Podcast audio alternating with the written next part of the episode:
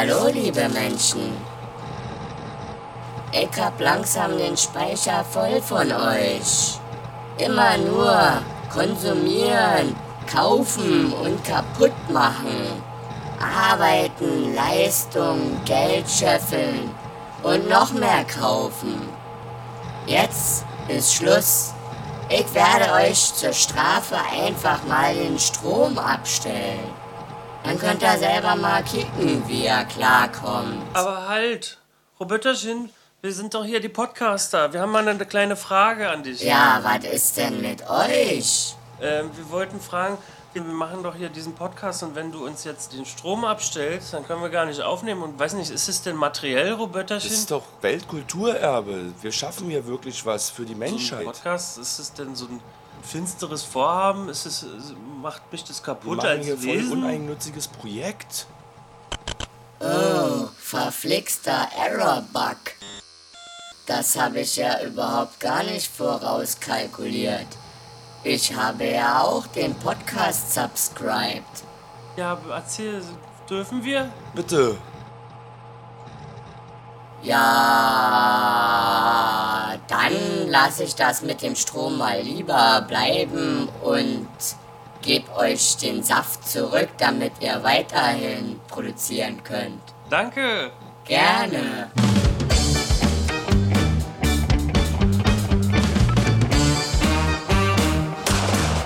Hallo liebe Freunde, in einigen Orten der Welt beginnt der Tag, in anderen Orten der Welt endet der Tag.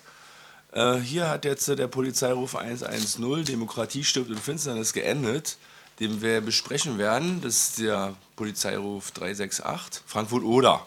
Frankfurt oder haben wir schon mal gehabt. Haben wir schon mal gehabt? Hallo Kommissar Hosch. Hallo Kommissar Bülow. Wir hatten ja vor der, der, in der vorletzten Episode auch schon mal Frankfurt oder behandelt. Ja stimmt, die kommen ganz schön häufig. Übrigens hatten wir da eine Frage. Ob das Konsequenzen geben würde Nee, ich habe eine Frage so. aus erster Hand beantworten lassen, die noch offen war, Ja? die wir uns nicht erklären konnten. Und zwar, warum der Kommissar. Ich muss anders anfangen. Ich habe durch meine Arbeit im Einzelhandel direkten Draht zu den Darstellern der Ermittler. Ja. Verstehst du? Ja. Ja? Okay, okay. Und ich habe vom Lukas Gregorowitsch die Information. Persönlich? Die, die Hintergründe, warum er beim letzten Polizeiruf auf der Luftmatratze in Klamotten schwamm. Ja, Aus erster Hand? Ja, Einzelhandel. O-Ton? Ich musste ihm was verkaufen und ich habe ihn dann ausgequetscht wie so ein richtiger Fanboy. Ja und? Äh, kannst du dich noch entsinnen, Ja, dass, ja, er, ja. dass ganz wir uns gefragt haben, warum Wieso ist er so- liegt er in Klamotten auf der Luftmatratze auf dem See? Der, hat, der muss erst mal lachen, was wir für belanglose Fragen haben. Und seine Antwort war, das war ein beschissen kalter Drehtag. Achso, Das war alles. okay. Das ist einfach total kalt. Okay. Genau.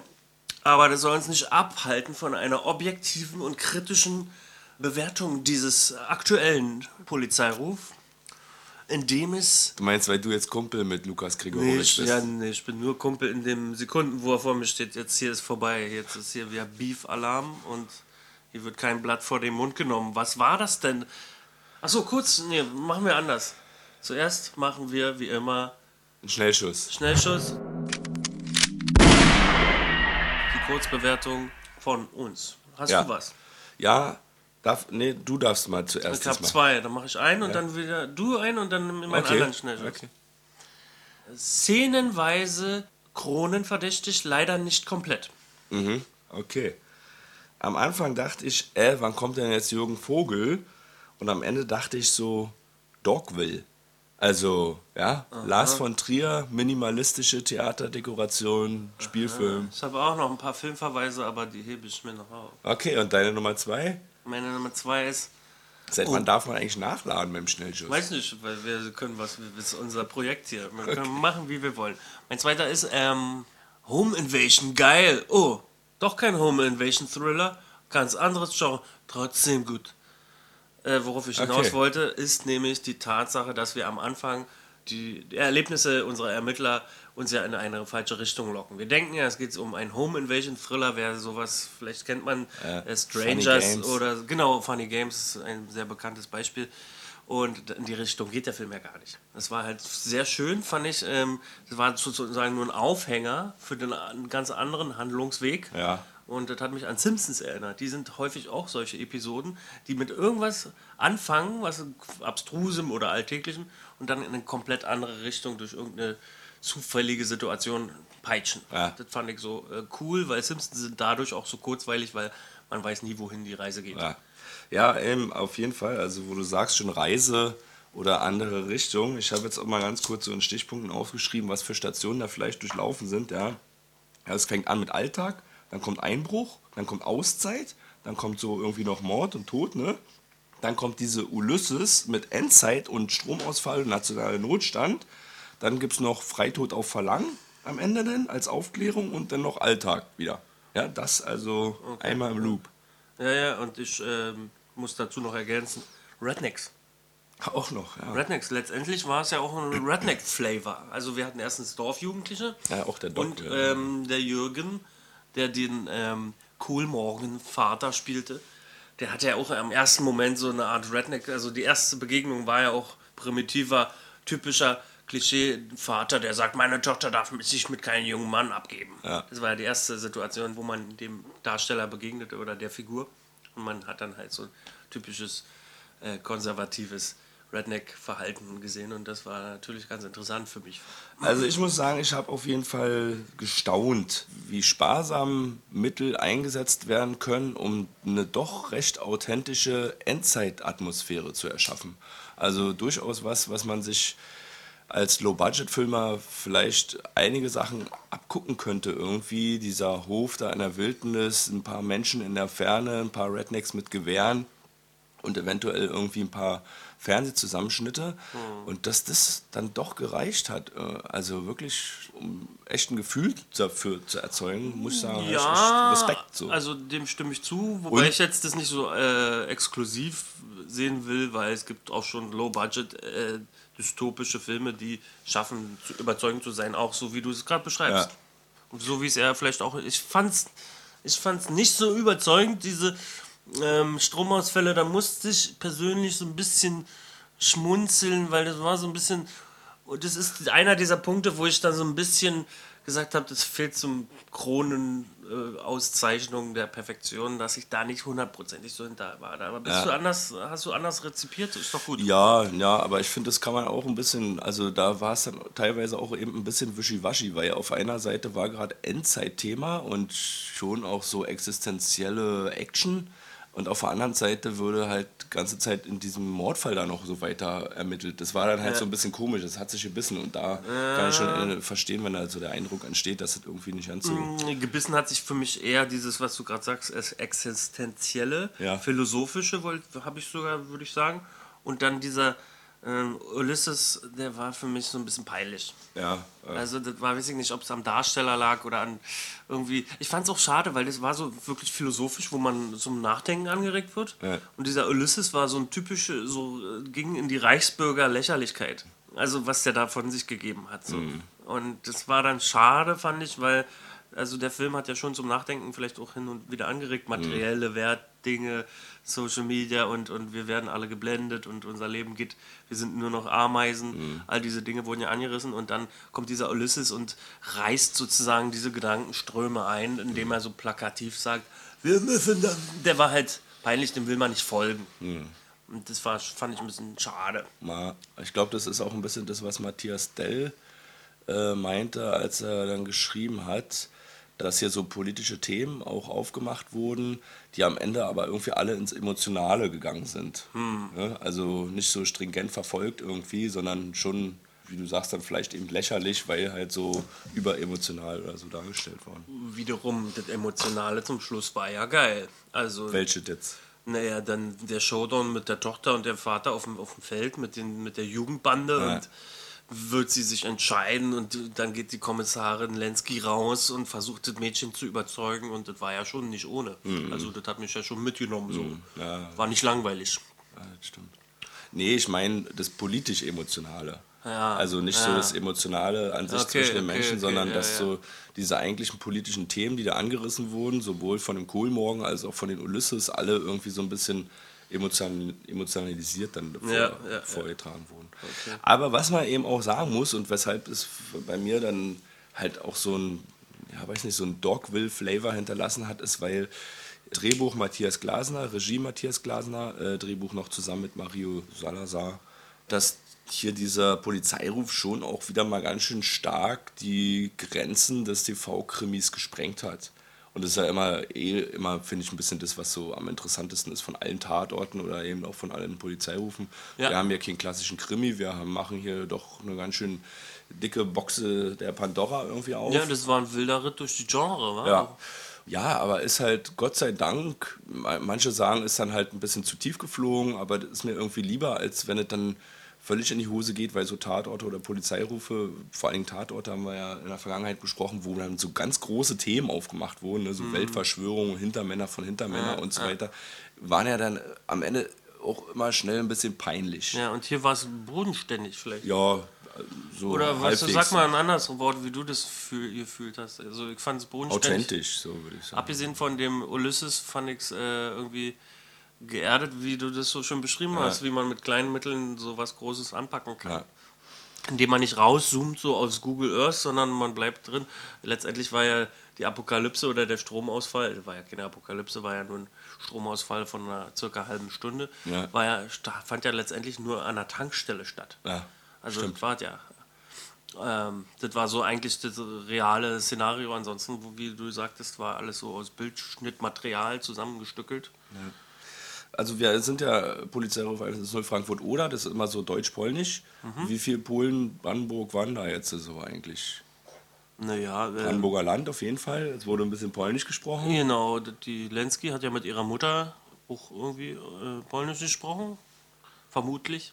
Ja, war nicht so im Mittelpunkt. Also hätte man eigentlich so ein bisschen, ich meine gerade Hätte auch woanders stattfinden können. Ja, na, denn die Hackergruppe da um den Ulysses, ich meine, die waren ja alle da irgendwie an der Grenze zu Polen. Und dann haben sie irgendwie aber nur das deutsche Netz gehackt.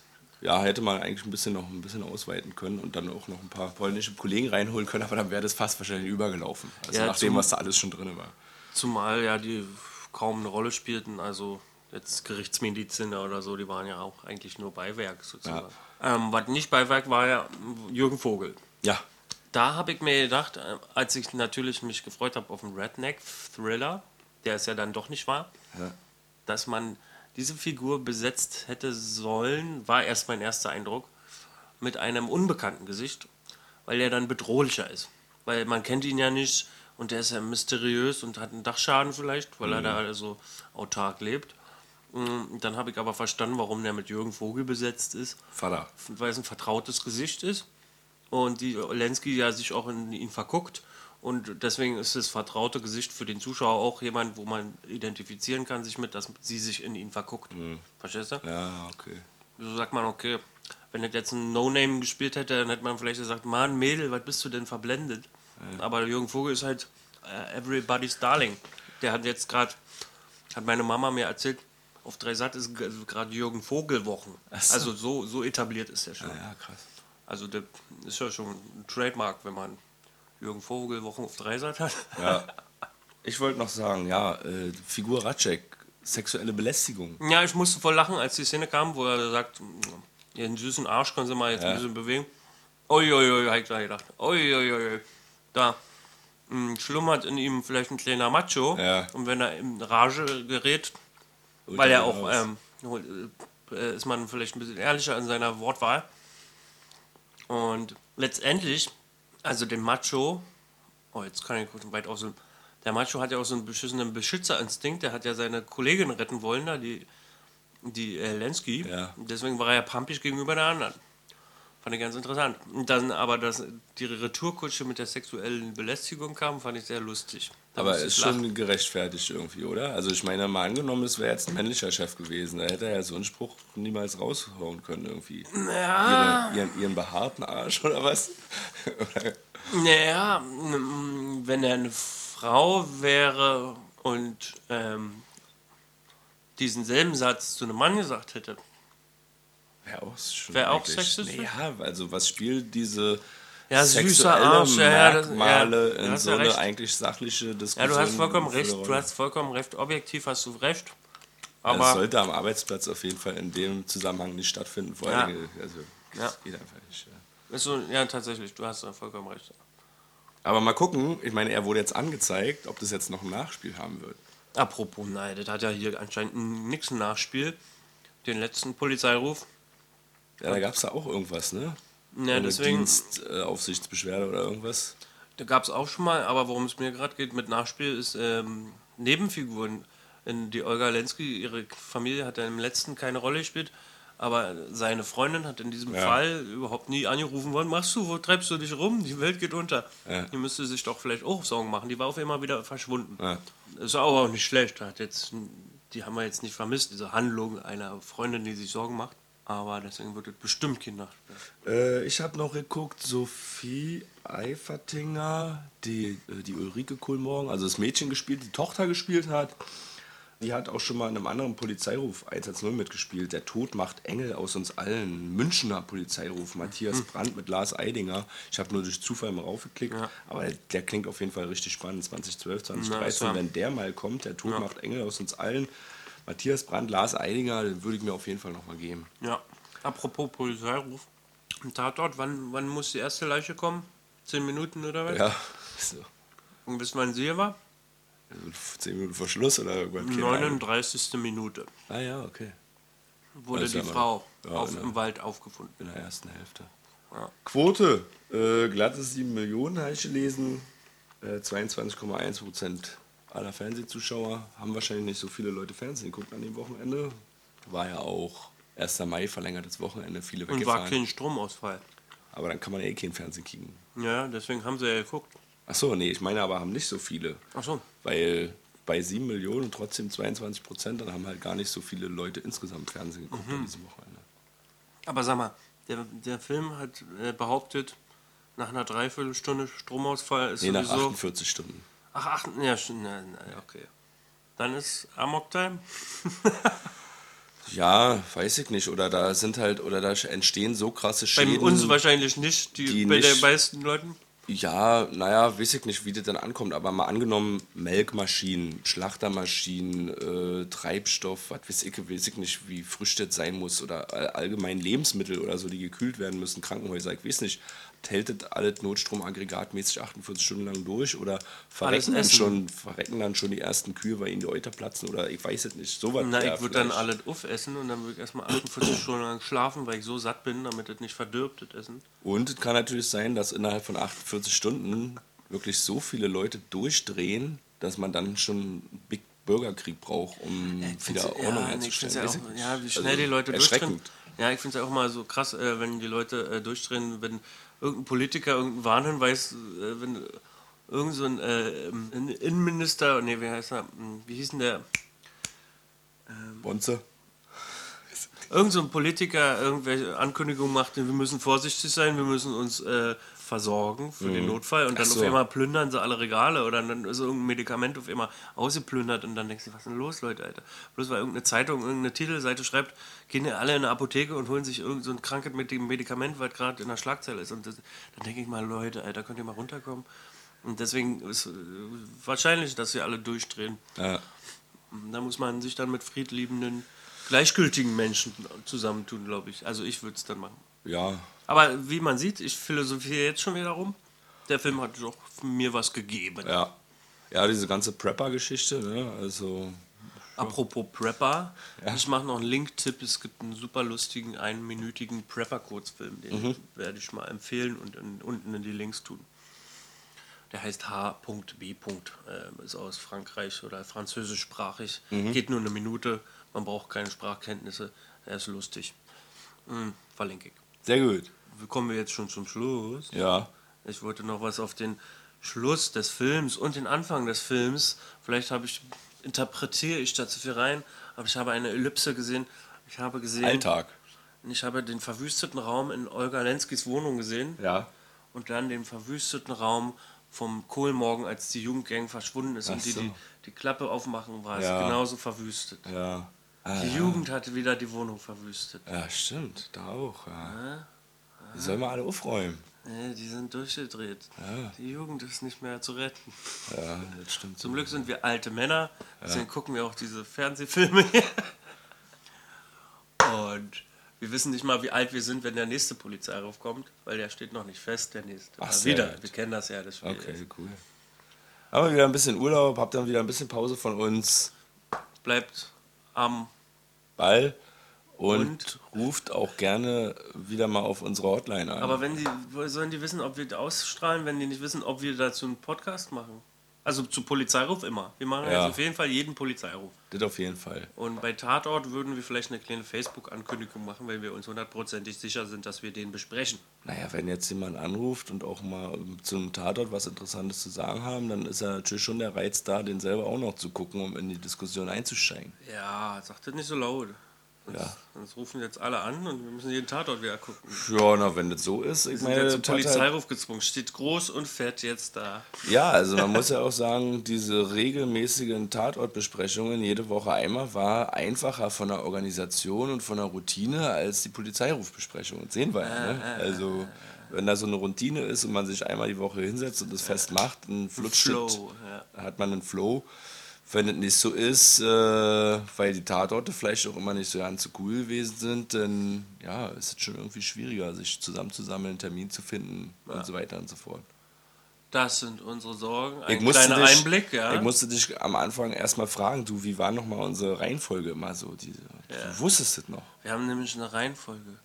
Inside Podcast. Wir haben Inhalt, Figuren und Szenen. Das ist unsere Reihenfolge. So, aber jetzt wieder Oder die Schatulle ja. der Geheimnisse zu. Das sind die Punkte, die wir abgrasen. Genau. So. So, jetzt aber. Adieu. Tschüss.